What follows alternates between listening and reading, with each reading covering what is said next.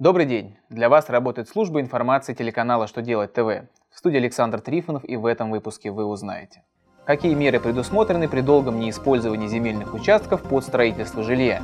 Как с 9 сентября 2017 года начисляются пени при нарушениях в закупках?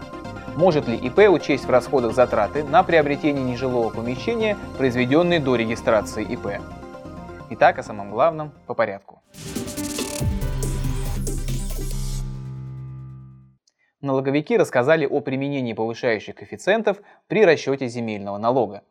Для более эффективного использования земельных участков налоговым законодательством России допускается применение повышающих коэффициентов по земельному налогу за долгое неиспользование участка по строительству жилья, за исключением индивидуального строительства. Так, двойной коэффициент применяется с регистрацией прав на землю. Если по истечении трех лет на нем ничего не построить, то коэффициент возрастет в два раза – если же до этого срока зарегистрируют построенный объект, налог пересчитают с коэффициентом 1, а излишне уплаченную сумму либо зачтут в счет будущих платежей, либо вернут по заявлению плательщика.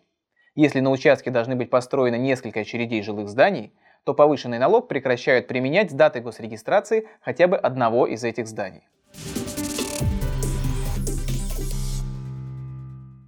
9 сентября 2017 года вступил в силу новый порядок оплаты пений и штрафов за нарушение по госконтрактам.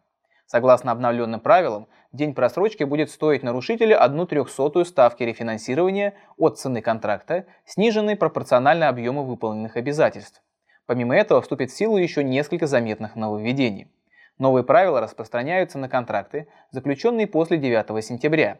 На те закупки контракта, по которым заключили до этой даты, действуют старые правила.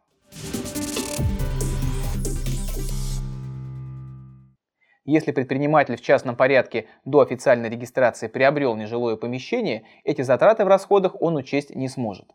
По мнению Минфина, такое правило распространяется и на ту недвижимость, которую используют в предпринимательской деятельности. Свою позицию ведомство подкрепило налоговым законодательством, нормами которого предусмотрены особенности расчета УСН-базы при переходе предпринимателя на упрощенку с других систем налогообложения и отсутствием таковых норм для периодов до госрегистрации предпринимателя.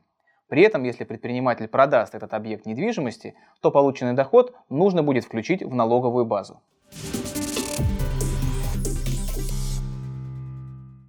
На этом у меня вся информация. Я благодарю вас за внимание. До новых встреч.